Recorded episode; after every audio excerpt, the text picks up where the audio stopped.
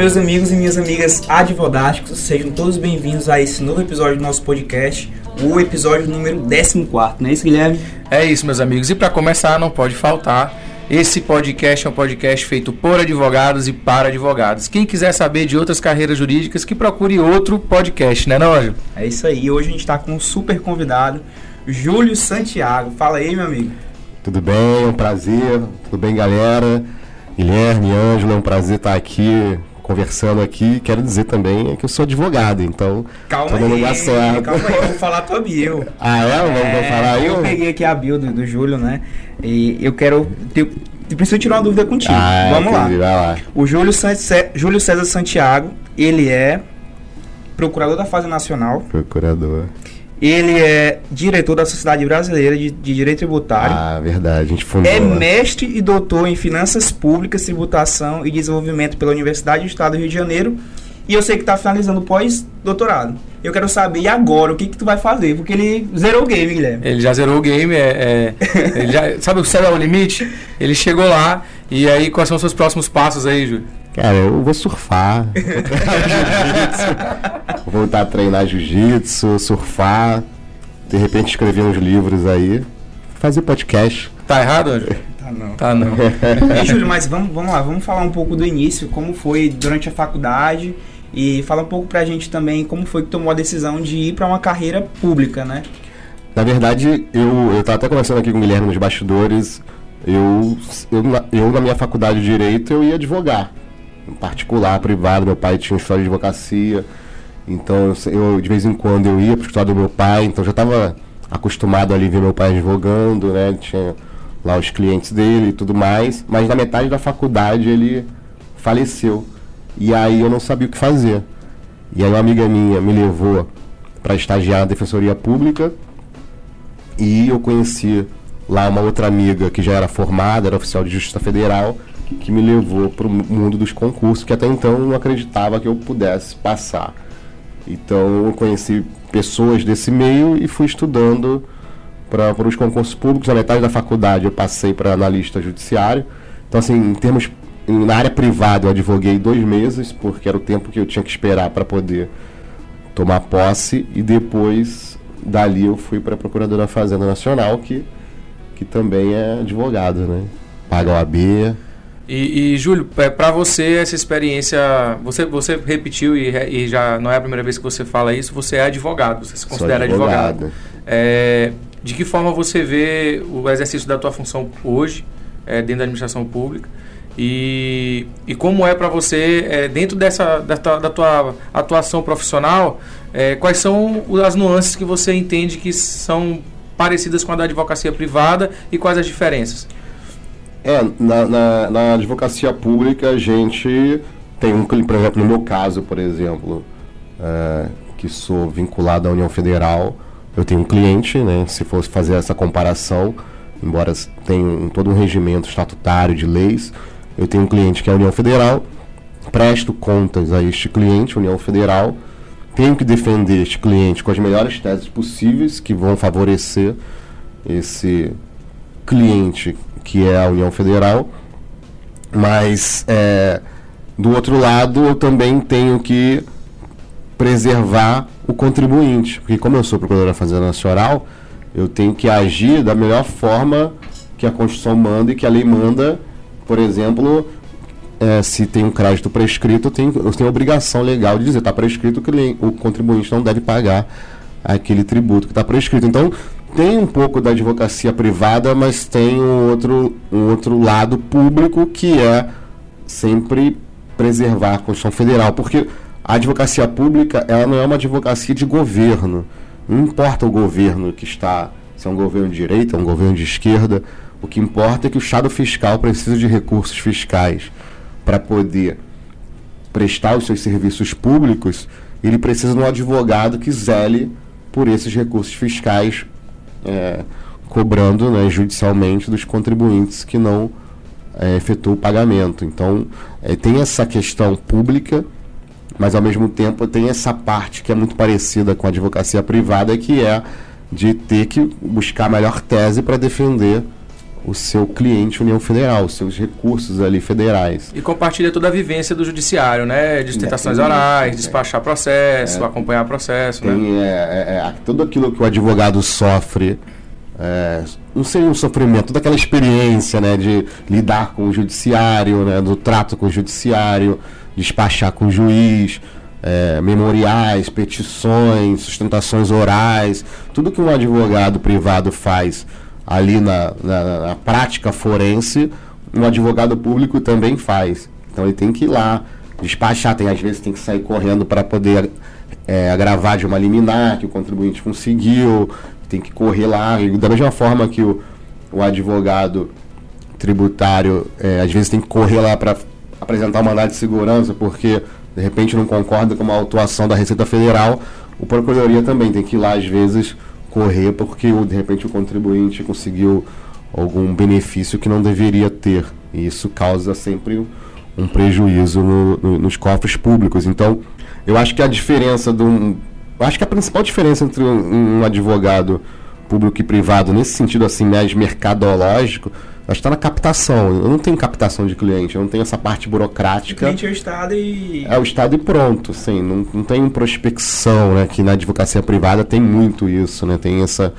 É, é, essa, essa, essa, esse, esse instrumento, né? Não sei nem como dizer isso, mas essa ação do advogado de ter que prospectar porque é o que dá recurso para o cliente, né? Para o cliente não, para o escritório. Sim. Né? O escritório que não faz prospecção, que não não atrai o seu cliente de algum por um, por um serviço bom, ele não consegue é, é, manter o escritório, né? Sem é, Júlio, uma curiosidade. É, assim, a gente sabe que o direito tributário normalmente ele fica até de escanteio dentro da, da graduação, né? Eu, eu não recordo de ter direito tributário na faculdade. Só para ter noção, porque eu estudei na UFMA, quando chega no final do, dos períodos, sempre é, jogado, já está naquela fase da gente focar em OAB, é, o TCC, e eu, eu tenho recordação, assim, muito longe de ter tido uma matéria de tributário, mas o professor não chamou para matéria, foi aquela. passou batido total. É, eu queria saber como foi que tu. Pô, direito tributário é uma matéria interessante eu vou focar nela. O Ângelo não quer admitir que ele caiu na resenha e faltou essa disciplina, né? Não. depois, depois, que ele responder, eu vou contar para vocês a minha experiência com o direito tributário. Talvez eu nem saiba. Eu sei, eu sei. Sabe, né? na, na, verdade, eu também não tive tributário na faculdade, assim, porque realmente foi o que você falou.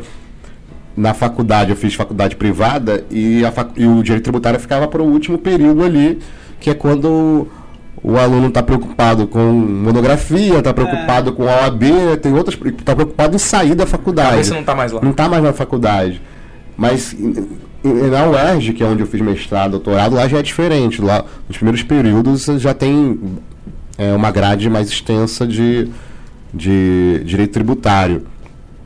E na, eu, eu, realmente eu não tive direito tributário na faculdade. Para mim, facu, para mim direito tributário era matemática. Então, é, advogado não gosta de matemática, então não vou fazer tributário, que tem a ver com números. E quando eu virei analista judiciário da Justiça Federal, eu fui trabalhar em várias execuções fiscais, fazendo decisões para os juízes federais. Então eu, eu tive uma necessidade de aprender pelo menos execução fiscal. E aí depois, quando eu passei para procurador da Fazenda Nacional, até então ali eu só sabia execução fiscal, também não sabia tributário. Eu fui fazer pós-graduação e aí que eu fui começar a ver o direito tributário de uma outra forma. Né? Porque eu já tinha a prática ali da procuradoria, a prática de ser analista judiciário, mas também eu comecei a ter uma prática teórica muito grande e percebendo que o direito tributário não é matemática e não é contabilidade, que às vezes as pessoas confundem, acham que direito tributário é contabilidade e que direito tributário é economizar o tributo daquela empresa, daquele cliente. Mas, na verdade, o direito tributário é muito mais que isso. Né? Tem estímulos fiscais, envolve fomento à exportação. Falta, é, já se fala hoje em, em fomento nas empresas para poder estimular maior contratação de mulheres. Já se fala em pink tax, que é justamente isso, né? essa tributação que envolve as mulheres, a questão do gênero, né? essa desigualdade de gênero. Então, tributário é um mundo hoje, né? já tem já se fala também em tributação, antidiscriminação. Então você já tem um, direito tributário muito mais social do que você tinha quando a gente estudou direito tributário na graduação, porque. Eu acho, eu acho legal, Júlio, porque assim. é, você não vivencia na faculdade, é, você não vê muita, muita gente empolgada com, a, com o direito tributário.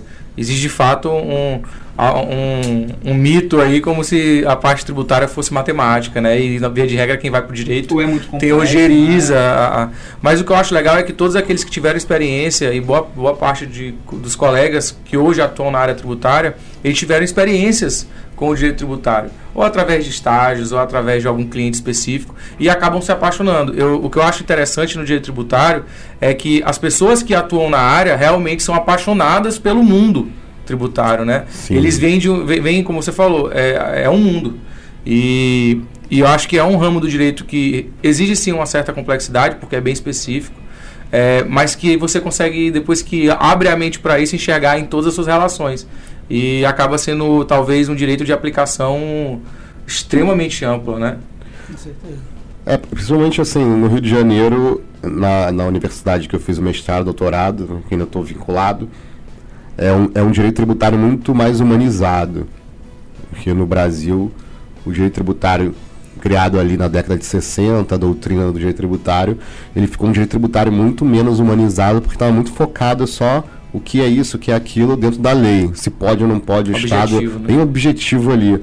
E no, no, na UERJ a gente, quando criaram o mestrado da, da UERJ em 2011, eu fui dessa primeira turma de mestres da UERJ, já vinha uma orientação interna ali dos professores com uma escola do professor Ricardo Lobo Torres, que era um direito tributário de direitos humanos. É, então, era um, um, outro enfoque da minha vida ali que eu vi um outro jeito tributário. Estava acostumado com o jeito tributário mais do é ou não é, sim ou não, um mais um, dois, pode ou não pode, para um direito tributário que abre a mente para um mundo ali de, de, de, de, de oportunidades. Então, assim, para quem está na área pública, tem esse viés. Eu sei que na área privada tem essa, essa, essa, essa questão do, do tributário envolve muito dinheiro. Então tem os advogados tributaristas que são famosos, que ganham muito dinheiro.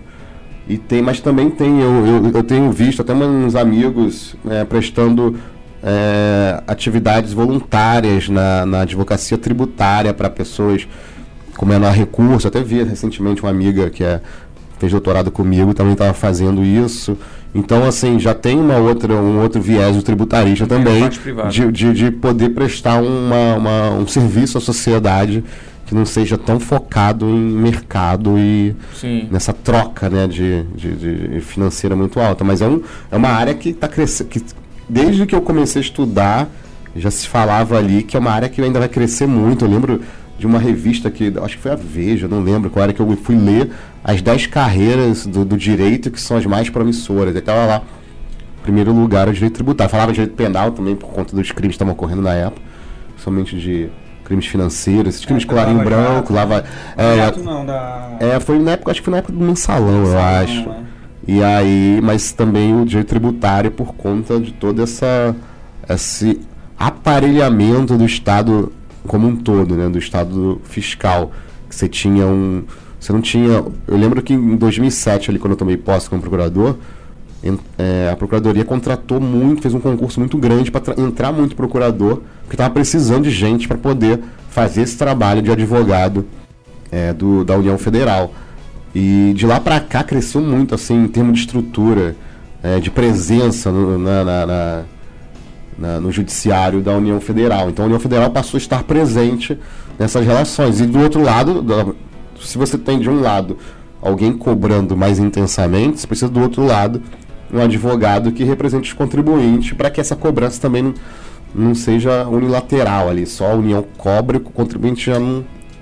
Então cresceu muito assim o número de advogados e advogadas. Quando eu fiz mestrado, o número de advogadas tributaristas era muito pouco. Hoje você já tem um número grande de mulheres na advocacia tributária. E eu acho que isso só tende a crescer. É um mercado aí promissor para os tributaristas, tanto na área pública quanto na privada. É. É, e eu acho interessante, não só do ponto de vista, como tu falaste, da técnica que foi evoluindo e hoje é, você pode ver o direito tributário, inclusive no viés de política pública, né, que eu acho que é mais ou menos isso que tu estás Sim. trazendo, é, mas também a evolução do direito empresarial, a evolução do direito civil envolve mais a parte tributária. É, Para mim, eu falei isso quando apresentei você nos eventos da escola, é, que eu não entendo absolutamente nada de direito tributário, né? É, e eu trabalho muito com blindagem patrimonial, criação de holding, holding familiar. E hoje, se eu quero fazer isso, eu preciso ter um advogado tributarista do meu lado para me orientar, porque às vezes é mais benéfico do ponto de vista tributário você criar a empresa é, gestora patrimonial como a, como a limitada ou como a SA, e aí você compara a parte fiscal. É, é importante a gente ver como o direito tributário ele se, tornou, ele se tornou um direito acessório a boa parte das relações jurídicas corporativas hoje em dia, né? Isso é muito interessante e amplia o mercado. Amplia de um jeito assim exponencial. Você não vê só o direito tributário, aquele advogado tributarista crescendo porque tem mais ações. Não. Você vê hoje a advocacia tributária crescendo porque ela acabou se tornando é, é, um direito acessório a boa parte das relações corporativas. Então você discute um contrato de prestação de serviço, você discute qual é o imposto sobre aquele contrato. Isso se faz há décadas. Mas hoje você vai, quando vai é, organizar seu patrimônio, que eu acho que é a fase do direito que a gente está vivendo hoje, do ponto de vista empresarial, que é a organização e controle patrimonial, é, você tem o, o, advogado societário de um lado e você tem o advogado tributário do outro para trabalhar conjuntamente. Então isso é muito interessante. Conta pra gente então qual foi a tua experiência aí, Ângelo, com o direito ah, tributário. Tá. Não, eu fui até curioso, porque tu falou que que viu a listinha né, das 10 áreas mais promissoras, promissoras do direito né, daquela época. E eu também cheguei naquela reta final da faculdade, o cara começa a se preocupar com o futuro, né? O que, que eu vou fazer depois que eu me formar e tal. Qual área que eu vou, eu vou seguir. E aí, nessa dúvida, eu fiz ali um balanço da minha faculdade até então. Que, na, que assim, eu fiz várias coisas, participei de grupo de pesquisa, é, era um aluno aplicado, né? E, mas assim, a minha faculdade, em resumo, eu, eu classifico ela como um medíocre. Assim, foi sempre na média. É, tirava notas boas e tudo. E chegou no final, eu pensei, não, cara, eu fiz tudo na média até aqui, vou tentar me desafiar. Talvez seja o único, único momento ali do, da faculdade que eu possa fazer algo que me dê uma certa, um certo orgulho. Aí chegou na, na a prova da OAB, e na primeira fase, quando você vai se inscrever, você já tem que escolher em qual área você quer fazer a segunda, segunda né? Fase. Eu não sabia nada de tributário. Só que eu vi a, a notícia e falei, cara, dessas aqui eu vou escolher tributário. e aí eu fui para a prova da OAB, sem saber nada de tributário, né? Passei na primeira fase, é, fiz uma, uma nota altíssima e tal, com estratégia. É, e fui para a segunda, aí sim eu fui estudar. Encontrei um professor muito bom, né? É, foi o Pedro Barreto, né? Carioca, é, o PB. E, e, estudei com ele, me apliquei e, pô, foi uma, uma segunda fase bem tranquila. Na hora que eu, que eu li a, a, a, a, pe, eu sabia que a peça era, era em base de execução, então foi bem tranquilo. E, e aí eu continuando nessa, nessa linha de querer algo desafiador, quando eu fui escolher o TCC, eu acompanhando aquele movimento, já se falava das criptomoedas, é, fintechs e tal. E aí fiz uma análise, escolhi falar sobre a tributação das criptomoedas. E aí foi um dos trabalhos bem legais assim que eu, que eu fiz. Até hoje recebo muitas mensagens de pessoas que vão estudar o tema e acabam encontrando no, no Google a monografia.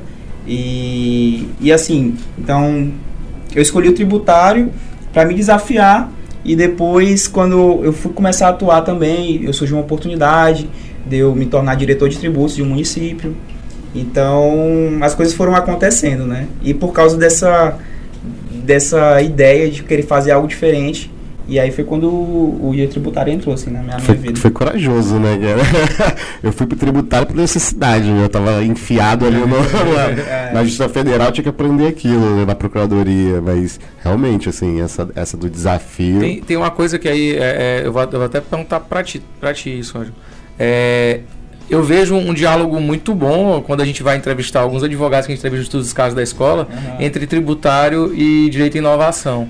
É, eu não sei se você lembra dos nossos estudos de casa, a gente ouviu muito dos advogados, donos dos escritórios, que eles falavam, falaram que atuavam com direito tributário antes de desenvolver os escritórios que atuam muito com inovação. É, você acha que tem algum vínculo, talvez a necessidade de você sair um pouco da casinha, sair do, do que é normal, do que é comum, É, porque eu vi esse diálogo e achei uma coincidência é, muito eu, grande. Eu, eu, eu, acho que o direito tributário ele tem algumas, é, algumas questões que estão em voga né, na sociedade. Eu dou exemplo como da criptomoeda porque é, o Bitcoin caiu né, de novo, quem está acompanhando sabe, só que é um, um, já mais de 10 anos que tem um valor bem interessante, né? E, e assim, é um ativo muito importante hoje no mercado financeiro a nível mundial.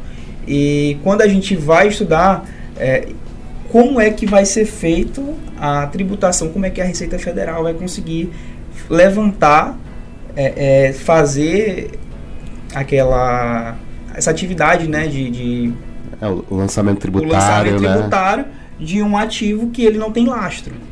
Né? E é. aí eu queria até passar a bola para ti, para saber ah, o que, que cara, vocês acham sei, cara. Esse é um tema que está é, a tributação da, da, da, tecnologia, de criptomoedas, é um tema que eu deixei em suspenso, que eu ia estudar depois que eu terminasse o pós-doutorado, né, que vai ser agora. E eu realmente eu até adquiri bastante livros de criptomoeda, bitcoin, tudo isso para entender esse mundo, que eu acho assim, cara, um mundo muito diferente do que a gente está acostumado, pelo menos na minha época, vocês são mais novos que você eu. Acha, você acha que esse é o desafio do direito tributário hoje? É, porque que acontece? Depois da, da, da 1988, 89, 89, teve a queda do muro de Berlim, né, que teve aquele o mundo que era numa guerra fria passou a ser mais globalizado, as barreiras comerciais foram sendo quebradas, então é, houve um comércio internacional mais intenso, o capital, o dinheiro começou a circular mais rápido. Mais rápido. E, e o Bitcoin e essas criptomoedas são reflexos dessa, desse contexto. Porque, cara, a velocidade com que isso circula, é, não sei se o Estado, enquanto Estado fiscal, fiscalizador, vai conseguir estar tá nessa, nessa mesma velocidade com que a economia e o mundo está mudando nessa questão financeira. Então, é uma coisa que tem que ser refletida aí. Como que vai acompanhar essa trajetória? É assim, eu não, não estudei ainda, como você fez uma monografia, eu não estudei ainda esse tema de de tributação das criptomoedas, mas tem, eu, eu conheço muita gente que está começando a escrever sobre isso, é muito novo. Muito assim, novo, muito novo. Não tem literatura. Assim, as reflexões de de quem escreve, que eu tenho percebido, é mais uma reflexão de advogados. Né? E, e advogado ele tem um, um, contexto diferente de um advogado público. Né? O advogado está ali, de repente é advogado de clientes que têm grandes investimentos em criptomoedas, então ele vai ter uma percepção de mundo a partir daquela referência que ele tem, privada. Então é preciso que advogados públicos reflitam sobre esse tema, porque até para ter uma síntese, um equilíbrio para saber como que a gente vai lidar com isso. Porque não adianta. A gente, tem, a gente vive num mundo, num estado fiscal, num estado democrático de direito, que para satisfazer o que a Constituição manda, precisa de recursos. Se todo mundo começar a migrar os seus recursos para um mundo paralelo, né, metaverso, que eu não tenho nem ideia de como que vai eu, é, ser isso. Se todo mundo começar a ter fuga de capital, então alguma coisa vai acontecer, não adianta. Né? Se a gente for pensar em história, a Revolução Burguesa, é ali no, no 1789, né? quando teve toda essa uma mudança também muito grande do, do absolutismo para o mundo capitalista, a burguesia só queria que o clero e a igreja pagassem impostos. Ela queria isso, né? Quando teve lá a reunião dos Estados Gerais, né, da reunião lá com o rei, ela queria isso. Olha, se eles não vão pagar, então começou a briga. Uhum. Porque também, já que você não vai pagar, eu não vou pagar. Então a conta hoje tem que fechar. Sim. Se a conta não fechar, o grupo que não que está pagando, ele vai começar a se revoltar. Se for a maioria que está pagando e uma minoria não está pagando, mas está concentrando toda a riqueza, uma hora vai explodir de novo alguma guerra. Eu acho assim, alguma revolta, né? Nesse sentido, porque é, a conta tem que fechar. E, e é um desafio para o Estado. É, justamente. Estado, né? Como que você vai fazer Como isso? É que o Estado vai manter Outro dia... a fonte de recursos, sendo que as pessoas estão migrando para um tipo de ativo que não é lastreado? Um tipo de ativo que eu nem sei se. Eu tenho curiosidade, um dia eu vou perguntar para o auditor, mas eles estão fazendo com isso aí. Né? Como que estão fiscalizando isso, né? Porque é justamente uma outra concepção de mundo, assim, de quem não quer o Estado controlando só, nada. só quando a própria pessoa converte. declara. Só quando oh. a pessoa declara. Declara ou converte em reais, por exemplo. Dá pra fazer isso, né? Você pega o Bitcoin e converte em real. Mas se ela não fizer isso, o dinheiro fica aí circulando e. É, porque é um dinheiro, né? O Bitcoin, né? Ah, isso serve, serve para comprar conta, troca, ele, né? Ele é um ativo que troca. Que troca. O primeiro ponto. Que é o dinheiro, né? É isso, é um ativo de troca. É, o princípio, né? É, o princípio, a ideia, é. né? Não tem um papel, mas é um, uma expressão, um algoritmo ali, nem sei como é que define Bitcoin. Que... É. Teria que ter um episódio de podcast só sobre só isso. Só sobre isso. Vocês é. têm que fazer, tem que chamar um cara desses aí. De... Júlio, deixa eu fazer uma outra pergunta para você. É, de fato, você se denomina e se reconhece como advogado, eu, eu concordo. A gente tem aí carreiras jurídicas, a gente fala muito sobre isso, é, que envolvem a advocacia, e como tudo que envolve a advocacia, a gente da Escola de Advogados fala muito sobre as habilidades e competências é, que você precisa desenvolver para ter mais facilidades, né? É, a gente tem uma camisa da escola que fala isso a faculdade não ensina. Sim. É, que a gente trata exatamente de que hoje o conteúdo programático ele não é o principal para garantir ou para ter mais facilidades de para se inserir no mercado, para atuar dentro da advocacia. É, dentro da tua atuação hoje, dentro da tua vivência, da tua experiência, é, eu queria que você listasse para a gente aí habilidades e competências que você acha importante para todo advogado. Claro, independente de ser público ou privado, boa parte dessas habilidades você utiliza no seu dia a dia, eu utilizo no meu, anjo dele. E aí eu queria que você falasse um pouco é, sobre isso. É assim, nesse tempo que eu venho advogando e venho é, estudando e tudo mais, eu acho que a primeira coisa que o advogado tem que, que ter é, é estudar o, objeto que ele está tratando ali, né? o nicho que ele está exercendo. Se ele quer ser um, um, criminalista, ele tem que estudar muito aquilo, tem que saber muito daquilo. É, se ele é um tributarista também, tem que, tá, tem que estudar o tempo todo, porque a lei muda toda hora, as coisas mudam toda hora, o mundo muda muito rápido. Mas além disso, eu acho que uma coisa muito importante que eu tenho que eu me reencontrei também enquanto procurador da Fazenda Nacional é você estar no ambiente onde as outras pessoas estão perto de você também estão na mesma sintonia, no mesmo caminho, querendo fazer aquilo muito bem feito. Porque se você está com pessoas que estão acomodadas, que não querem mais nada, você acaba contaminado. Por incrível que pareça, o negativo contamina o positivo, não sei porquê. Mas se você está ali no meio de 10 pessoas que não querem nada, então você acaba achando que, ah, deixa para lá. Eu, eu já vivi isso na minha carreira e hoje eu não vivo isso, na verdade. Eu estou sempre cercado de pessoas que são extremamente excelentes no que fazem, não só professores, como é, é, profissionais da, do mundo prático, né, dali da, do fazer, da coisa. Vocês mesmos aqui, eu entrei aqui na escola de advogados, eu vi que vocês trabalham o tempo todo, vocês estão toda hora conversando sobre isso, falando sobre isso, né, pesquisando né, no mundo de vocês aqui de como fazer um, uma escola de advogados, como fazer um podcast, aí à noite depois a gente ainda vai ter né, outro evento, né? De, então, assim, você tem que estar cercado de pessoas é, que estejam na mesma sintonia. Isso seria o que o mercado chama de o seu ciclo de relacionamento, né? o seu networking ali, as pessoas que você. Não é uma questão de interesses, mas é que você tem que estar, tá, se você não está inserido no ambiente, e é em termos até biológicos, né? sociológico, o ambiente influencia quem você é. Não é um individualismo, né? é o coletivo. Né? Você é influenciado por aquilo que você pensa de si mesmo, mas também pelo que o outro pensa de você. A gente pode parecer que não, mas essa é a verdade. Cara, é só você. Cara, para e vê Big Brother. Você vai ver que toda hora as pessoas estão preocupadas com o que o outro está pensando. Então ela vai toda hora lá pedir desculpas. Ah, desculpa aquilo que eu falei, não sei o que. Então, assim, o, aquela ideia do, de Robinson Crusoe isolado na ilha de Náufrago, até ele não quis ficar na ilha, ele quis voltar. Então não existe essa ilha onde você, eu sou o supremo, eu sou o individual, eu sou é, é, né? o fodorástico, é. aqui, para tu ver, aqui é no plural, porque não é um só, são vários, né?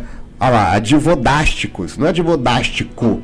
Então, assim, você tem que estar. Tá, eu acho que uma habilidade é uma habilidade do relacionamento social, você conseguir perceber que você é é um no meio de muitos. Então você tem que saber eu, se relacionar. Eu, eu, eu, queria muito indicar para os nossos ouvintes aí desse momento que voltem um pouco do podcast, ouçam tudo isso que você falou de novo. Porque isso tudo que você trouxe tem várias conexões com muito do que é a ideologia que a escola traz e muito do que é a, os principais, é, as principais, a gente não gosta de usar muito essa palavra, né, viradas de chave da advocacia. É, tem muitos pontos importantes que você falou que eu gostaria só de linkar para você ver o, que, que a gente já, já fala aqui que bate muito. Eu acho que a gente tem acertado cirurgicamente nos convidados do podcast. É, o advogado ele é resultado de um meio. Então a gente fala muito, cara, a gente ouve dos advogados, a gente ouviu de vários advogados na primeira mentoria que a gente fez. Ah, eu tenho dificuldade de me inserir no mercado. Eu tenho dificuldade de me inserir no mercado. E aí a gente fazia, eu fiz algumas perguntas. E dizia, vem cá, tudo bem. Mas você quer advogar em que área? Ah, eu quero advogar na área empresarial. Beleza, com quantos empresários você convive? Você está inserido no meio em que você quer se, se firmar? Não, não estou. Então você está fazendo isso errado, mano. Entendeu? É, outro ponto muito legal que você trouxe você precisa estar disposto. Se você se acomoda ou convive com um meio acomodado, é natural que você também caminhe devagar, caminhe lentamente. É, e eu repito muito, não só com advogados que a gente recebe na escola de advogados, mas com advogados que eu recebo no meu escritório, com advogados que já trabalharam em meu escritório, que já foram associados ou contratados, é, que às vezes a pessoa, cara, mas é muito difícil. É muito difícil ganhar dinheiro na advocacia, é muito difícil você ter sucesso na advocacia. E eu sempre falo, a, o grande, a grande diferencial é que você precisa estar disposto. Você precisa estar disposto. E o que eu vejo no mercado hoje é que boa parte do, do, dos nossos colegas não estão dispostos a fazer aquilo que é necessário para conseguir atingir um resultado bem de, de sucesso. Então, como toda carreira, você tem um momento em que você primeiro está disposto a conquistar para depois talvez você ter uma qualidade de vida melhor, você ter um resultado melhor, você ter um pouco mais de sucesso. E isso vai desde o que você tem como pessoa, a necessidade de você se envolver com outras pessoas. E aí tinha uma regrinha que quando o Ângelo me conheceu, eu falava: você não vai ganhar dinheiro sozinho, você não vai ganhar dinheiro sem gastar, e você precisa falar sobre advocacia onde você estiver, com quem você estiver, você precisa falar sobre advocacia. E isso bate muito com tudo que você está dizendo. Você precisa estar disposto a fazer o sacrifício, você precisa entender que o seu meio interfere diretamente no seu resultado. E não adianta, você precisa falar sobre aquilo que você quer conquistar. Então, se você é um advogado tributarista, você precisa falar sobre direito tributário, você precisa ler sobre direito tributário, você precisa viver Interagir com o direito tributário. Nesse mesmo mundo, né? e, e eu brinco muito que assim, a advocacia é uma esposa ciumenta. Se você não se dedica a ela, ela não vai te dar resultados. Não adianta. E se você divide demais ela com outras coisas que te tiram muita atenção, você também não vai ter um grande resultado. Então, é muito legal a gente ver, Ângelo, que isso tudo que a gente passa é, tá na história de boa parte dos convidados que a gente traz para o podcast, né? É, interessante. E, e até um ponto bem legal, conectando com, com a tônica do que tu falaste, que basicamente é relacionamento uma das linhas de conteúdo que tem na nossa plataforma, que são os estudos de caso, ele foi pensado justamente para oferecer é, essa visão e esse contato com grandes advogados. Porque pensa só, Júlio, o, o que a gente recebe é, é pessoas que estão na. Nosso público basicamente são jovens advogados, ali seus 70%. E desses 70%, grande parte deles está no primeiros, an primeiros anos da advocacia.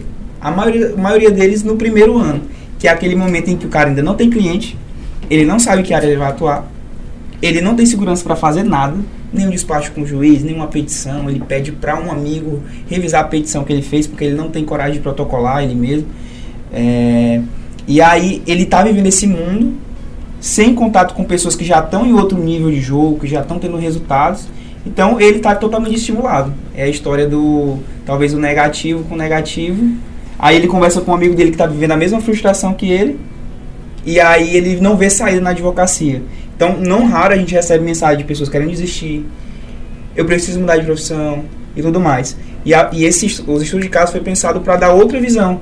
Conversas como essa, como essa que a gente está tendo aqui, traz também, é, é muito importante para perceber é, que é, é, o networking, você está conectado com pessoas que estão no mesmo barco, querendo subir junto com você, talvez seja uma das ações mais importantes para você começar a ter uma carreira ali de sucesso, você dá uma virada, né, como a gente estava falando. É, virada de chave, que a gente não gosta de usar esse termo, mas é, mas é uma grande é, verdade. Porque nunca tem uma virada, são várias coisas que acontecem, são N fatores, né, que, que levam uma, uma virada, né, não é só uma coisa. É, mas tem um ponto que eu acho que é, que é, que é comum a todos.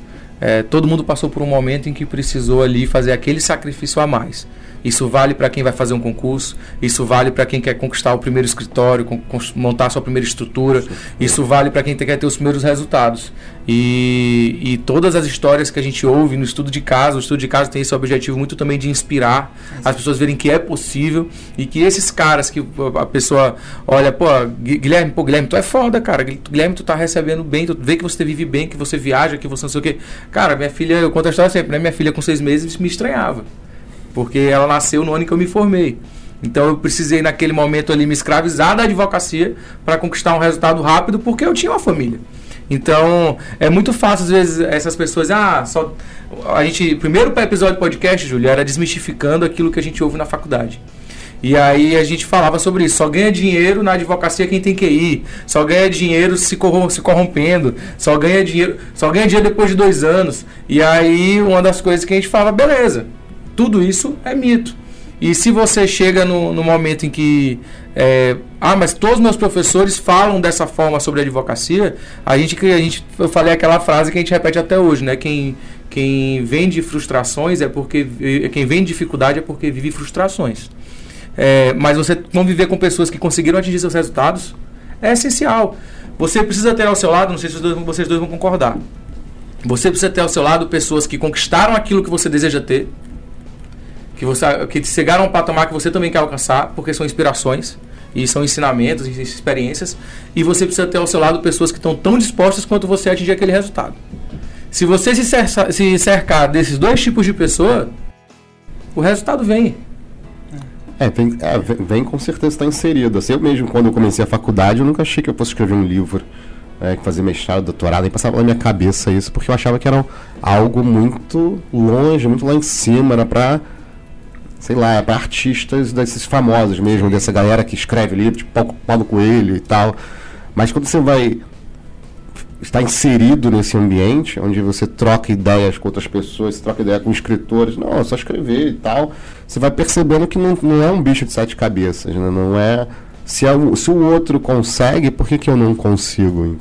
E assim, é porque eu, eu, eu vejo assim esse tipo de argumento assim do tipo ele consegue ou não consigo, ou ele tem um talento, justamente dessa ideia de que todo mundo nasceu com um talento, aquele cara nasceu com um talento natural, né? Eu não.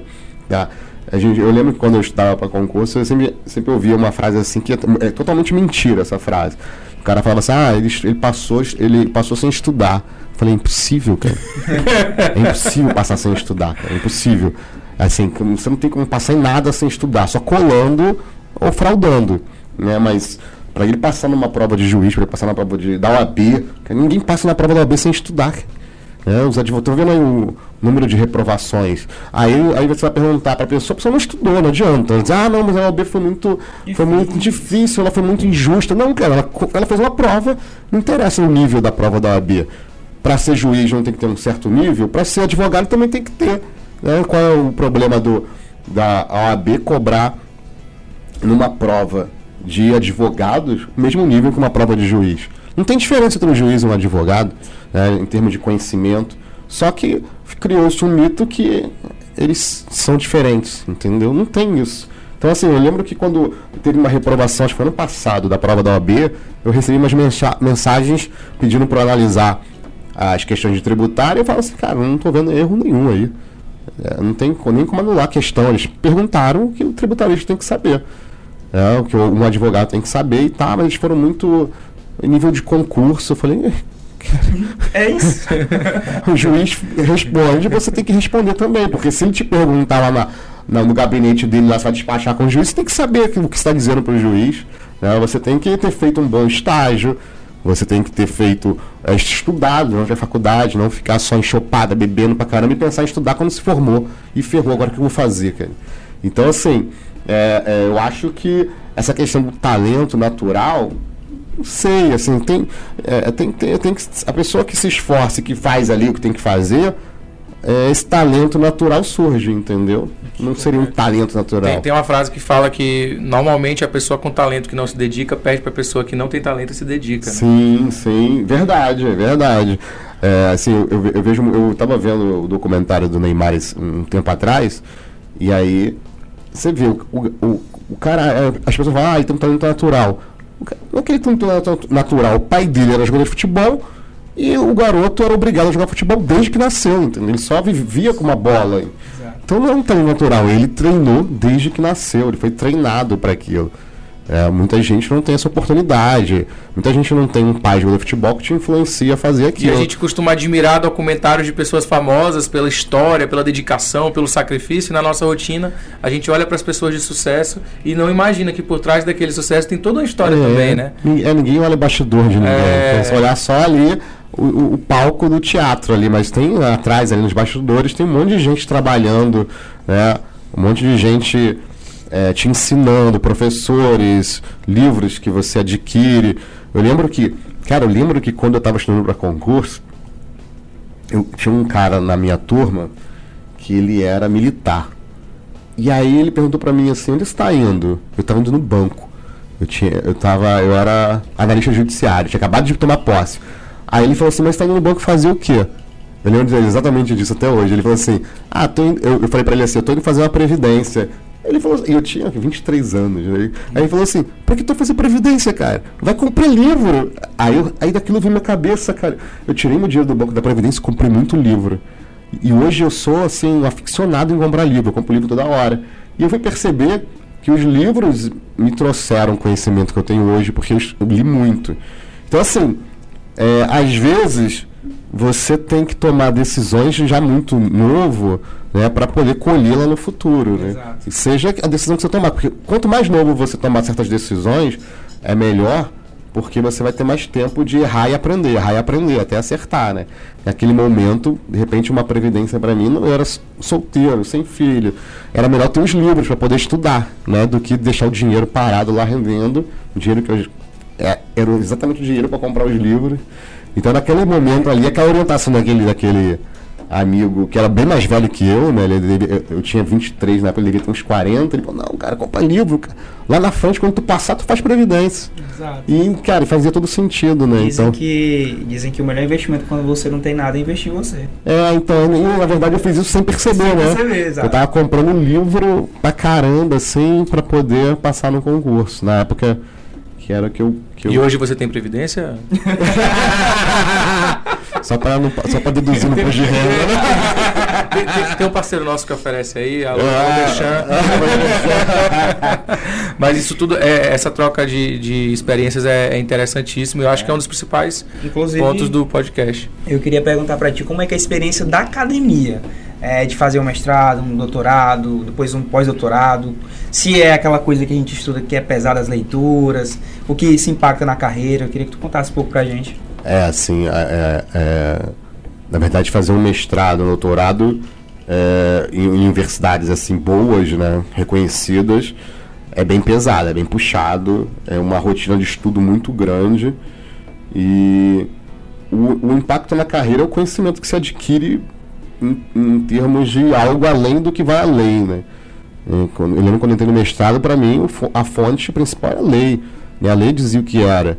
Mas quando eu entrei no mestrado, você começa a perceber que você pode fazer a lei. Né? Você pode criticar a lei de uma forma que ela se modifique. Né? Lógico, com toda a ação é, de bastidor, de pressão de, ju de judiciário, pressão de políticos né? para mudar a lei.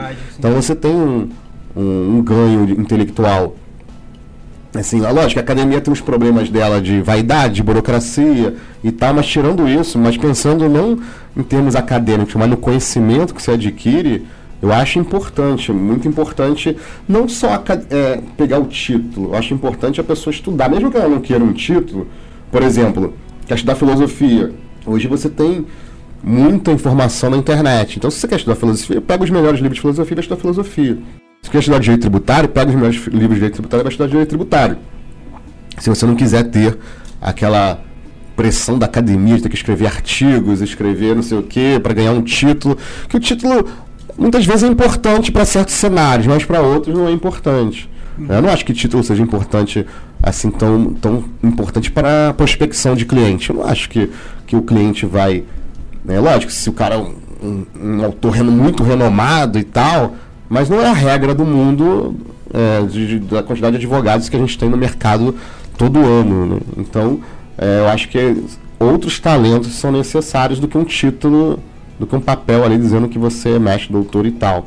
Mas lógico, o conhecimento que você adquire, ainda mais no mundo de hoje, de, de Instagram, né, de Facebook, de rede social, onde parece que o conhecimento curto e superficial é que apostilado é mais importante do que o próprio conhecimento mais aprofundado.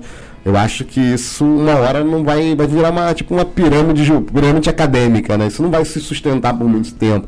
É o cara que vai lá para a internet, vende um, um conhecimento superficial apostilado para depois tentar vender um método. Até falei, acabei falando isso na, naquela palestra que eu dei no curso de execução fiscal que, que eu dei aqui com vocês também, que orientando alguns alunos que queriam fazer concurso, que para eles esquecerem esses métodos aí, desses milagrosos que estão dizendo aí que, que o cara passa na OAB e depois fala, tem um método para você passar mais rápido na OAB. Não tem, cara.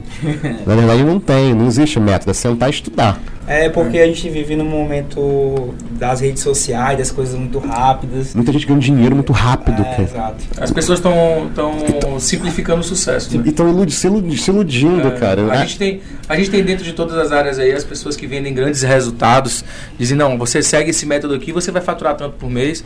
É, e isso é extremamente escalável, mas isso é mais uma, um, um resultado uma, uma consequência de um momento talvez de crise é, financeira e, e, principalmente de ensino jurídico, vamos aqui trazendo para mais próximo de nós, é, em que de fato a faculdade não só ensina o que você precisa saber, como não te diz onde buscar.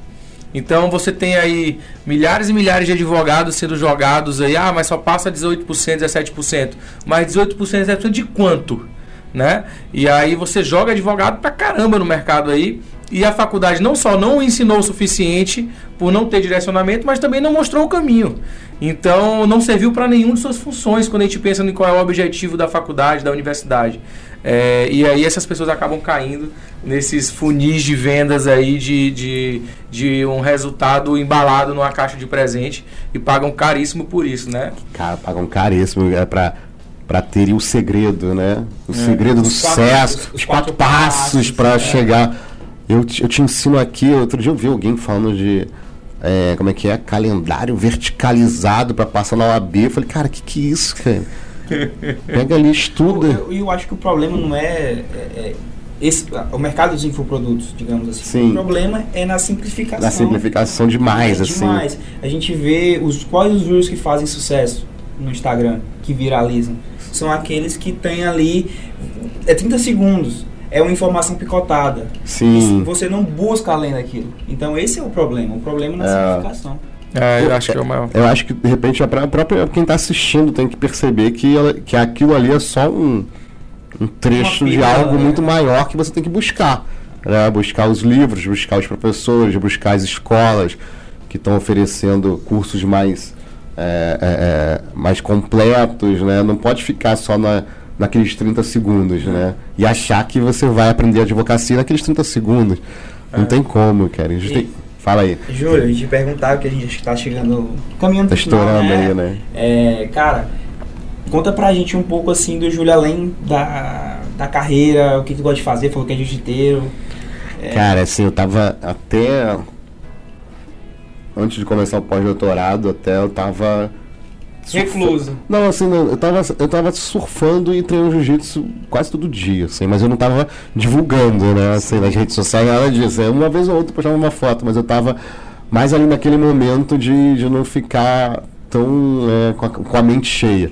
Que eu tenho, hoje em dia eu tenho um cuidado de não poluir minha mente. Né? Que a gente, a nossa mente é igual um computador. Se você encher demais, qualquer informação, ele para começa a ficar mais lento. Então eu tenho cuidado de é, absorver o, o, o, mínimo de informação inútil possível. Eu gosto de um besterol e tal, mas é na hora que eu estou ali relaxando mesmo.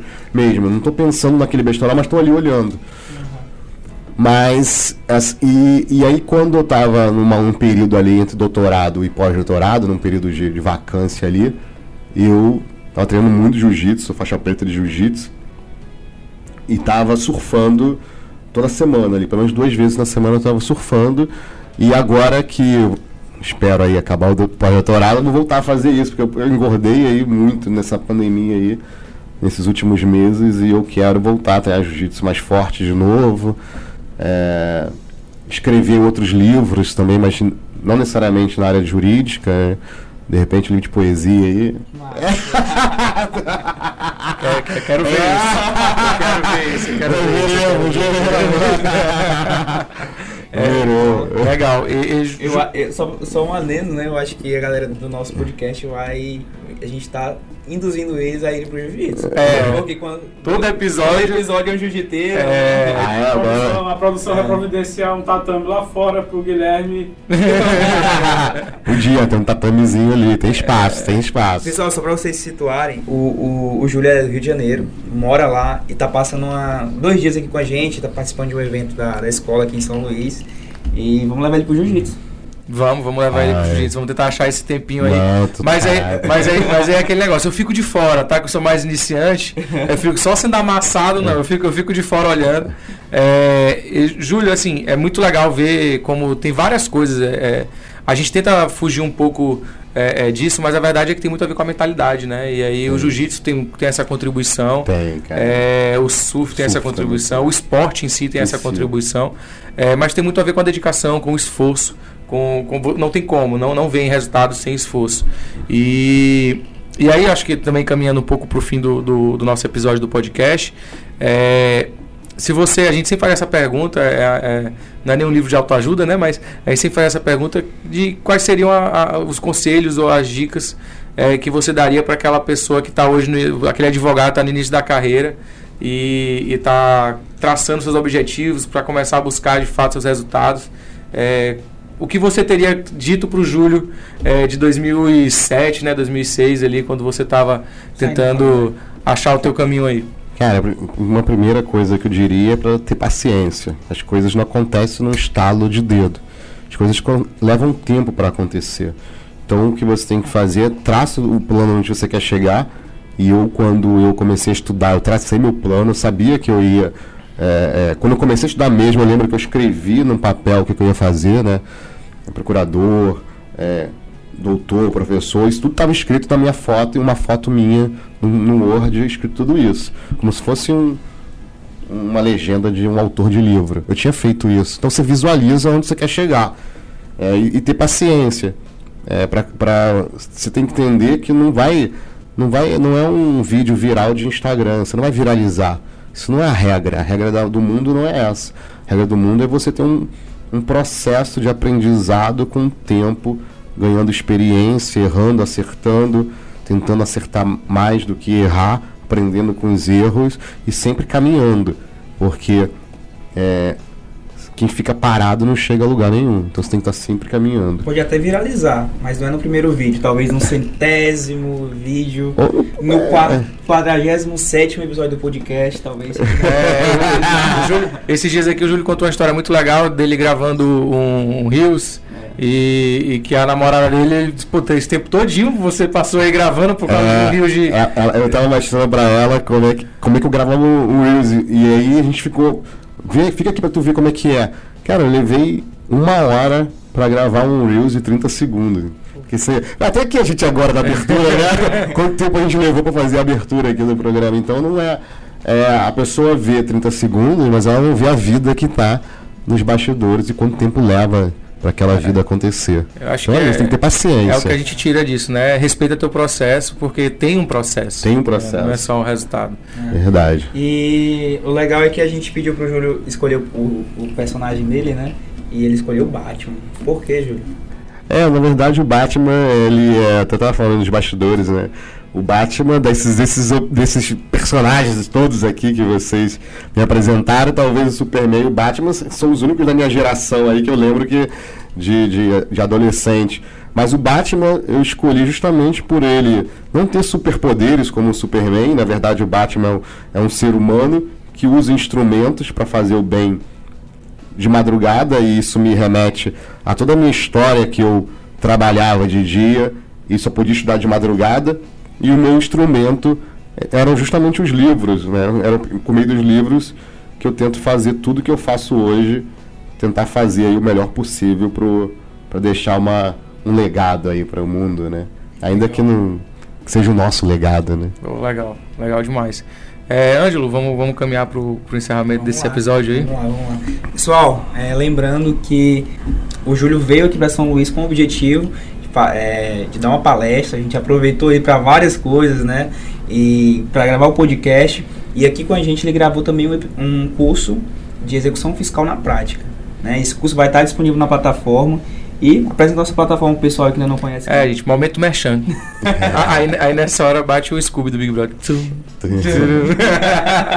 é, pessoal, quem não conhece ainda, arroba Escola de Advogados, olha o nosso Instagram, arroba guilhermenunes.adv, arroba Ângelo Parrião.